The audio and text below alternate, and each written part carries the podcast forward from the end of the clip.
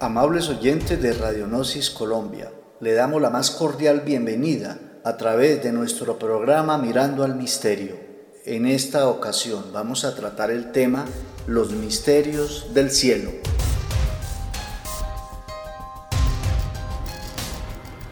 En esta oportunidad tenemos en la mesa de trabajo a un invitado especial, Fabio Benjumea, misionero nacional, quien nos ha estado acompañando en los últimos programas. Bienvenido, Fabio.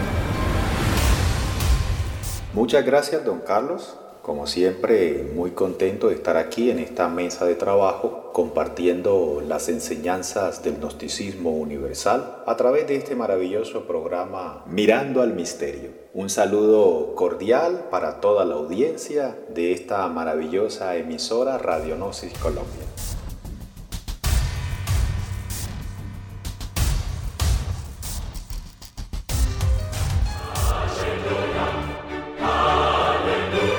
Fabio, etimológicamente hablando, ¿qué significa la palabra cielo y cuál es su origen, de acuerdo a las religiones?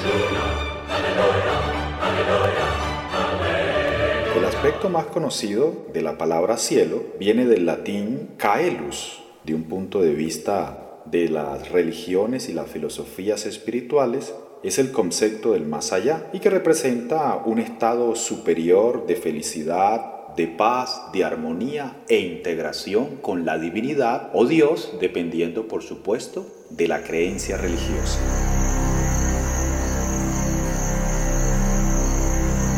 Quiere decir, Fabio, que haciendo un paralelo entre lo que son esas regiones inferiores o lo que ya hemos citado anteriormente en otros programas, lo que hemos conocido como el infierno, es lo opuesto a la región del cielo, una región que es de paz, de armonía, de infinita felicidad.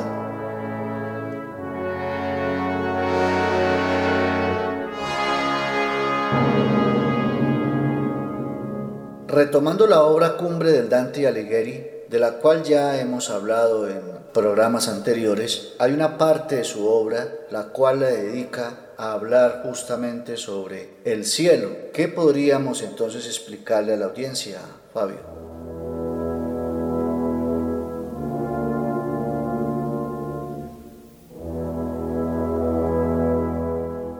Bueno, de acuerdo a la Divina Comedia, como veníamos dialogando en programas anteriores, ya sabemos que es el recorrido que en este caso hace Dante con la ayuda de su maestro Virgilio a través de todas estas regiones y allí nos muestran lo que son las regiones infernales y posteriormente lo que son los cielos o las regiones paradisiacas. Como se ha dicho en conferencias anteriores, este libro retoma aspectos de la época medieval donde el concepto de los cielos era tomado por la representación de las esferas celestes Recordemos que esta representación fue atribuida por Ptolomeo. Posteriormente eh, se utilizó la descripción de Aristóteles, donde los cielos están íntimamente relacionados con los planetas, es decir, Luna, Mercurio, Venus, Sol, Marte, Júpiter, Saturno, Urano y Neptuno. Por eso en los temas anteriores citábamos la parte inferior o infernal con relación a estos planetas. Entonces la parte superior, es decir, las dimensiones superiores de la naturaleza,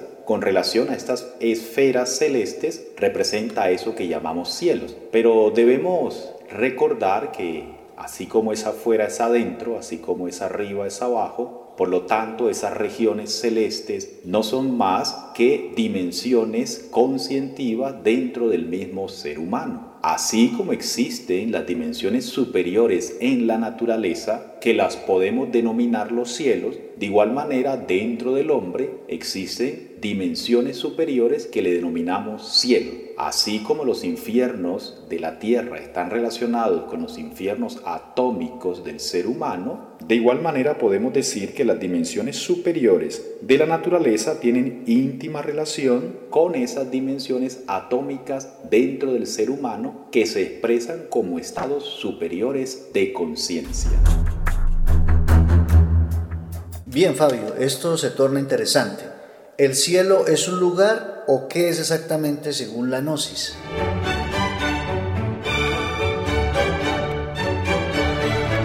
Excelente pregunta, don Carlos. Bueno, según la Gnosis, el cielo son estados de conciencia en la persona y de igual manera estados de conciencia de la naturaleza que representan las dimensiones superiores de la naturaleza. Ahora bien, cuando hablamos del concepto del cielo, pues por lo general nos vamos a los aspectos místicos, religiosos, y bueno, para acá, para nuestra cultura, más que todo que está enfatizada en el cristianismo y en las raíces del cristianismo, que en este caso sería el judeo-cristianismo, y por supuesto, todas las corrientes místicas de aquella época, como el gnosticismo, que fue una corriente extraordinaria que aportó mucho conocimiento a la humanidad, aunque conocimientos muy velados, por supuesto, y conocimientos que son altamente alegóricos y simbólicos. Pero si nos vamos a esos conceptos antiguos, encontramos de que ese concepto del cielo, que lo tiene el judaísmo, pues viene del zoroastrismo, que tienen que ver más que todo con esas regiones del Medio Oriente. De allí del judaísmo pasó al cristianismo y nosotros por lo general desde el punto de vista de la creencia lo vemos que es un lugar donde después de muerto, si nos hemos portado bien, vamos a llegar a ese lugar o a ese sitio, debido a que la Biblia, por ejemplo, nombra mucho esa palabra de los cielos, inclusive en el Antiguo y en el Nuevo Testamento. Si analizamos un poquito en una de las cartas del apóstol Pablo, se habla de que un hombre fue llevado al tercer cielo. Por lo tanto, vemos que inclusive desde el punto de vista bíblico se nos habla de los cielos en plural, no como si fuese una sola región. Por eso, desde el punto de vista gnóstico, esos cielos en plural, es decir, son regiones superiores de la naturaleza, son dimensiones. Nosotros estamos acostumbrados a percibir todo en tres dimensiones. Ya sabemos que nosotros percibimos las cosas a través de nuestros sentidos, es decir, lo ancho, el fondo y lo largo, las tres dimensiones básicas. Pero más allá de la tercera dimensión existe una cuarta dimensión. Y por supuesto, más allá de la cuarta dimensión existe una quinta, más allá de la quinta una sexta y generalmente se habla de una séptima por definir un número sagrado en cábala judía y cábala cristiana, ya que ese número 7 tiene un simbolismo extraordinario que tal vez estemos dialogando en un próximo programa, pero realmente las dimensiones son muchas.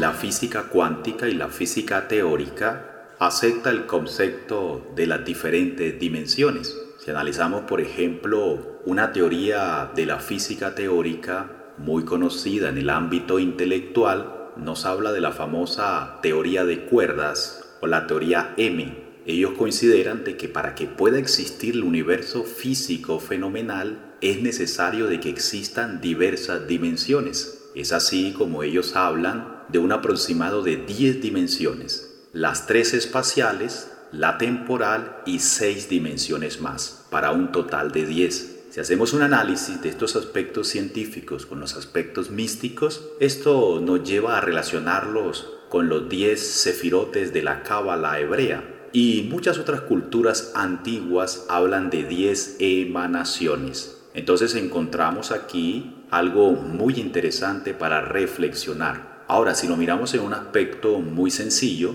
el venerable maestro Samael en una forma muy sencilla nos invita a reflexionar que un punto matemático en el espacio al moverse sobre sí mismo deja una huella. Esta huella es la línea. Si esa línea lograra moverse en sí misma dejaría también una huella que sería la superficie. Si esta superficie se moviera en sí misma dejaría una huella que sería el sólido. Y si este sólido de alguna manera lograra moverse sobre sí mismo, crearía el supersólido. Entonces el supersólido sería la cuarta dimensión, que sería la huella de las dimensiones anteriores. Y por ende, si seguimos con estos movimientos superiores, encontramos el desarrollo de las diferentes dimensiones. A estas dimensiones superiores de conciencia en la naturaleza y dentro del ser humano es lo que hemos dicho que la gnosis denomina los cielos o el reino de los cielos, de acuerdo a la posición de las sagradas escrituras de las corrientes religiosas.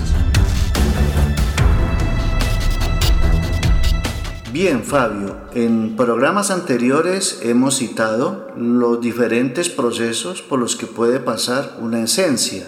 Hablábamos, por ejemplo, de que algunas esencias, cuando se portaban bien acá en el plano físico, se ganaban algunas vacaciones en el cielo. Entonces, Fabio, ¿cuáles son las esencias que realmente se ganan el derecho de estar o de permanecer en los cielos definitivamente?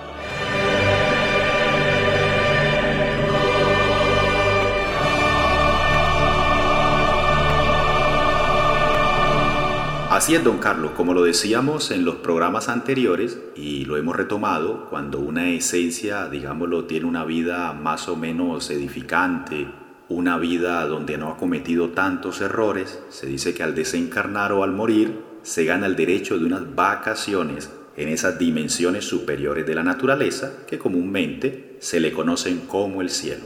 Pero una vez agotado lo que conocemos como el premio, el Dharma, de acuerdo a lo que se ha enseñado, según el número de existencias, tendría que volver a una nueva matriz. Hay seres que pueden permanecer por mucho más tiempo en esas dimensiones superiores y entre más elevada la dimensión, más conciencia debe tener esa esencia o esa alma. Aquí es donde debemos hacer la diferencia entre una esencia, entre el alma y el espíritu. Fabio, aprovechemos este momento para aclararle a la amable audiencia para aquellos que hasta ahora se están conectando con nosotros y que están apenas escuchando este programa, para informarles que nosotros hemos venido realizando unos programas secuencialmente Quiere decir que a futuro pueden ingresar a nuestra página de la emisora Radionosis Colombia. Allá encontrarán en el menú podcast o programas que ya hemos grabado y que se han transmitido al aire para que allí entonces ustedes puedan buscar el programa de su preferencia y le quede más claro esta temática que en el día de hoy estamos tratando con relación de el proceso de una esencia cuando ya la persona ha muerto o ha desencarnado. Fabio, continuemos entonces explicando que eso es interesante, cuáles son los habitantes permanentes de ese reino de los cielos a que se refiere las Sagradas Escrituras.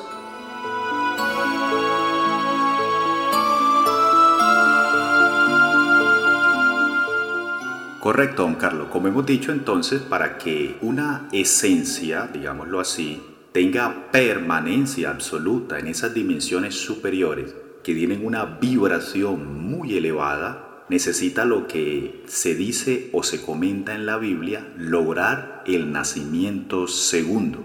Entonces nos vamos, por ejemplo, al Evangelio de Juan en el capítulo 3, donde aparece un personaje llamado Nicodemus, que llega a la presencia del Maestro, del Cristo Jesús, y le pregunta que cómo es posible, cómo hace una persona para realmente ingresar o ganarse el reino de los cielos. Bueno, sintéticamente allí el maestro le dice que es necesario que el hombre nazca de nuevo para poder ingresar al reino de los cielos. Nicodemo le pregunta cómo es posible, siendo ya uno viejo, volver a entrar al vientre de su madre y volver a nacer. El maestro le replica, de cierto, de cierto te digo, que el que no nace del agua y del espíritu no podrá. Entonces aquí hallamos un misterio extraordinario, son misterios gnósticos muy profundos sobre lo que es el nacimiento segundo. Luego añade el maestro de maestros Jesús el Cristo, lo que es nacido de la carne, carne es, lo que es nacido del espíritu, espíritu es. Con esto lo que queremos decir que es necesario que una persona, hombre o mujer, realice un trabajo en la tierra que se conoce como el nacimiento segundo y para lograr este trabajo de volver a nacer es necesario que trabaje con el agua y el fuego. Entonces vemos una profundidad extraordinaria porque Nicodemos le pregunta a Jesús que cómo es posible lograr aquello y el maestro Jesús le dice, siendo tú maestro de Israel y no sabes esto, le dice el maestro, si os he dicho cosas terrenales y no creéis, ¿Cómo sería si te dijera cosas celestiales? Entonces encontramos una profundidad en estas enseñanzas, es decir, misterios gnósticos. Pero en síntesis, el nacimiento segundo justamente es la formación del alma y el espíritu. Solo aquellos que logran formar el alma y formar el espíritu tienen entonces una vibración tan alta a nivel espiritual que les permite digámoslo así, para entender vivir en esas regiones superiores por mucho más tiempo. Las personas comunes y corrientes que no han fabricado el alma y el espíritu, o en otras palabras, no han logrado el nacimiento segundo, una vez que mueren su esencia o principio de alma, solo podrá soportar, si así lo merece, una pequeña estadía en esas dimensiones. Entonces esto del nacimiento segundo es algo que nos invita a la reflexión y son misterios gnósticos extraordinarios que por supuesto en los cursos se estarán desarrollando y dando a conocer.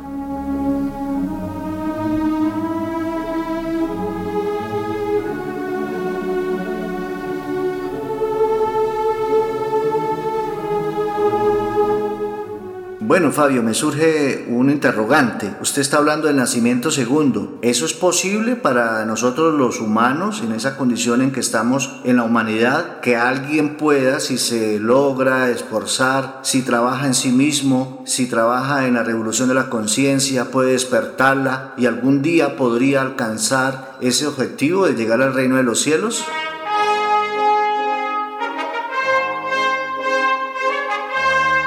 De acuerdo al planteamiento que nos hace la Gnosis a través del venerable maestro Samael, nos dice que esto es posible, así como lo dijo el gran maestro de maestros Jesús a Nicodemos. Inclusive, recordemos que en la Biblia hay unas palabras del maestro que nos dicen, lo que yo he hecho, vosotros también lo podrán hacer y aún más. El problema es que los conocimientos trascendentales de estos misterios se han perdido en la humanidad, pero que la Gnosis nuevamente los trae para que el que quiera los estudie los practique, haga vivencia de ellos y los pueda comprobar. Es lógico y es de aclarar que la gnosis nos plantea que lograr el nacimiento segundo no es cosa fácil. Es un proceso de toda la vida e inclusive de vidas anteriores, un proceso que se va haciendo vida tras vida, porque estamos hablando no solamente de ganarnos el cielo, como lo pueden enseñar las religiones, sin el misterio, es decir, siendo una buena persona, sino de permanecer o ser un habitante de esas regiones superiores de la naturaleza y del cosmos, y esto es lógico que es algo diferente. Estos conocimientos trascendentales de estos misterios lamentablemente se han perdido en la humanidad Recordemos que la parte esotérica, la parte interna oculta de las grandes religiones, ha quedado en el olvido. Afortunadamente, la gnosis nuevamente para esta época nos trae esa parte esotérica que nos invita a vivenciar y a conocer esos misterios. Pero como decíamos, lamentablemente las religiones hoy en su aspecto exotérico, es decir, con X, en su aspecto externo, no nos hablan a profundidad de estos misterios esotéricos. Recordamos a la audiencia, exotérico con X, externo, público. Esotérico con S, la parte esencial, privada, mística, secreta. Y justamente a través de estos cursos de autoconocimiento que estamos dictando en forma presencial, es lógico que la persona va adentrándose a estos conocimientos en su parte mística, en su parte e interna. Ahora bien, siguiendo hablando de las Sagradas Escrituras, encontramos en el Génesis la historia de Jacob. Se dice que Jacob va a descansar y en un sueño tiene una visión de una inmensa escalera que desciende del cielo a la tierra y por allí hay una sucesión de seres divinos, de ángeles que descienden y ascienden. Justamente estos seres divinos que se mueven por todas estas dimensiones y que son habitantes permanentes de estos cielos o estas dimensiones superiores, son los que se citan en la teología cristiana como ángeles, arcángeles, principados, virtudes, potestades, dominaciones, tronos, querubines y serafines. Y justamente esta variedad de seres, que si los enumeramos son nueve, tienen relación con los nueve cielos que habla la teología especialmente en la Edad Media. Ahora bien, muchos dirán, pero ha citado nueve y hace poco tiempo nos hablaba de siete. Es así. Resulta que en la teología se citaban los siete cielos y hemos nombrado los siete planetas principales pero posteriormente se incluyó, más allá del séptimo, que sería Saturno, a Urano y a Neptuno, es decir, el número 8 y el número 9.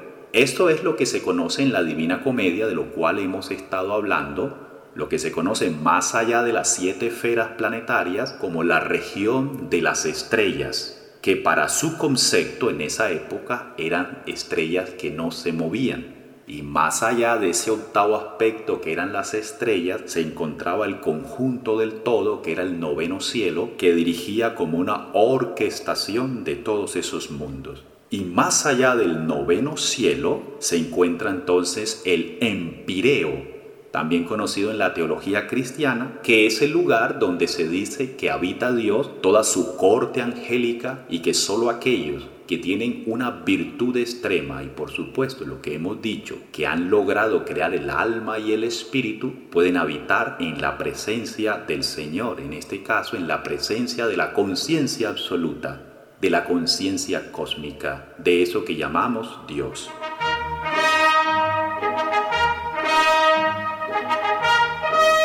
Bien, Fabio, me llama mucho la atención la enumeración que usted ha hecho de los diferentes grados celestiales, por decirlo así. Quiere decir que ángeles, arcángeles, toda esa denominación celestial son seres que en alguna época también fueron humanos y que vivieron, trascendieron lo que se está hablando en el día de hoy, el nacimiento segundo.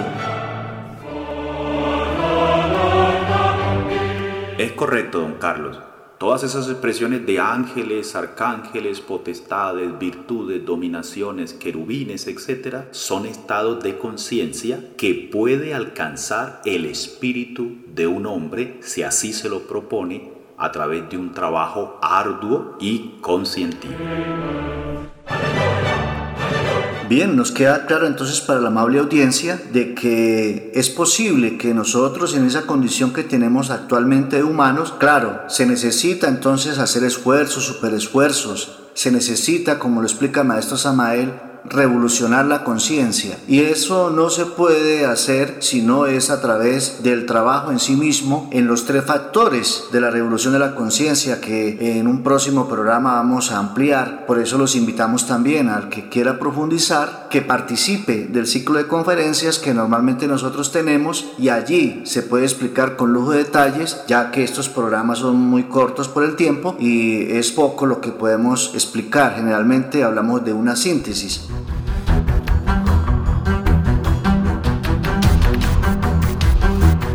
Fabio, me llama mucho la atención hablar de lo que son los cielos atómicos del hombre, porque así como es arriba es abajo, quiere decir que ya hemos explicado mucho sobre los infiernos atómicos del hombre. Es posible también entonces que el mismo hombre también pueda ejercitar los cielos atómicos. ¿Cómo funcionaría eso según la gnosis?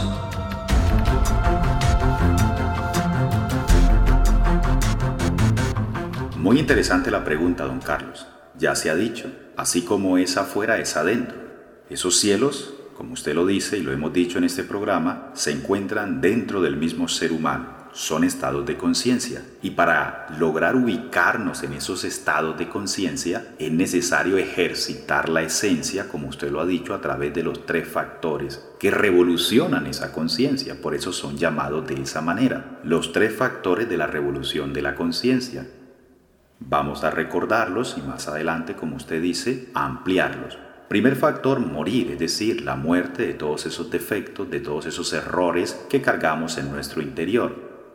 Segundo factor, nacer, la cristalización de esas virtudes. Y tercer factor, el sacrificio por la humanidad, el servir, el desarrollar la caridad. Entonces esta revolución en nuestro interior logrará que nuestra conciencia empiece a adquirir nuevos estados superiores. Y si vamos eliminando nuestros defectos, la conciencia atrapada en estos defectos es lógico que se irá liberando.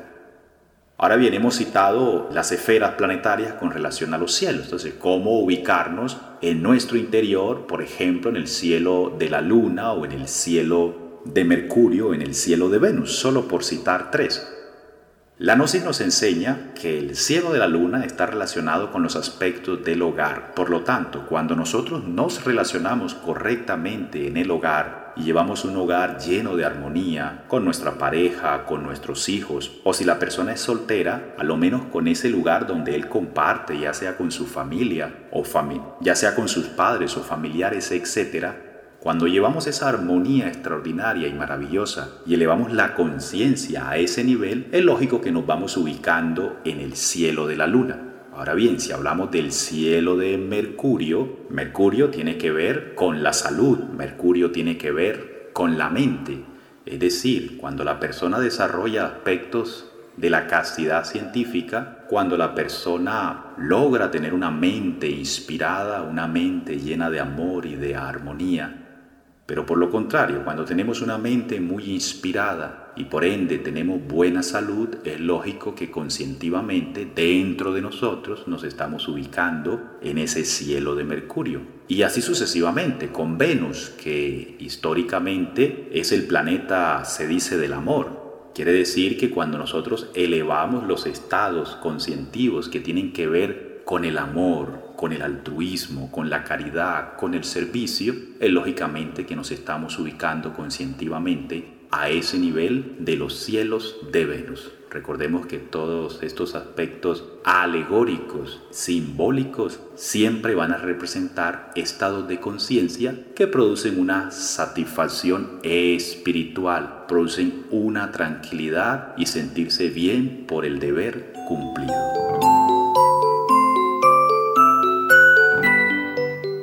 O sea, Fabio, que para uno alcanzar realmente la felicidad se hace necesario trabajar en sí mismo, despertando la conciencia, logrando estos estados de armonía, que es lo que le permite a uno realmente ir siendo feliz. Pero vea que el maestro nos da entonces una clave mágica para ir alcanzando esa felicidad y que es justamente trabajar en sí mismo, en lo que ya hablábamos, en los tres factores de la revolución de la conciencia, Fabio.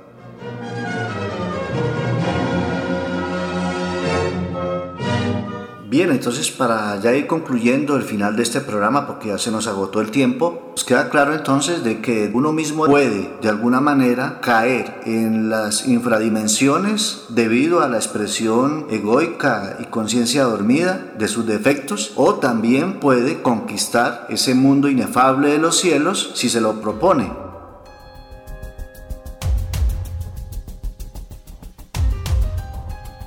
Hemos llegado al final de este programa. Los invitamos para que continúen conectados en nuestra red, escuchando la maravillosa programación que tiene Radio Gnosis Colombia, la cual es 24 horas en todo el mundo.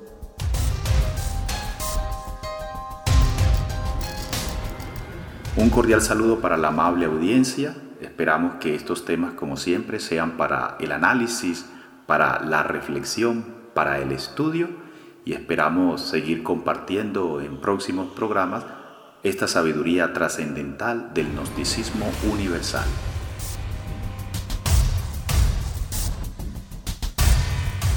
Si alguien tiene alguna pregunta, alguna inquietud, puede hacerla a nuestro WhatsApp 314-337-4229. Así que, amables oyentes, los invitamos para nuestro próximo programa Mirando al Misterio. Hasta pronto.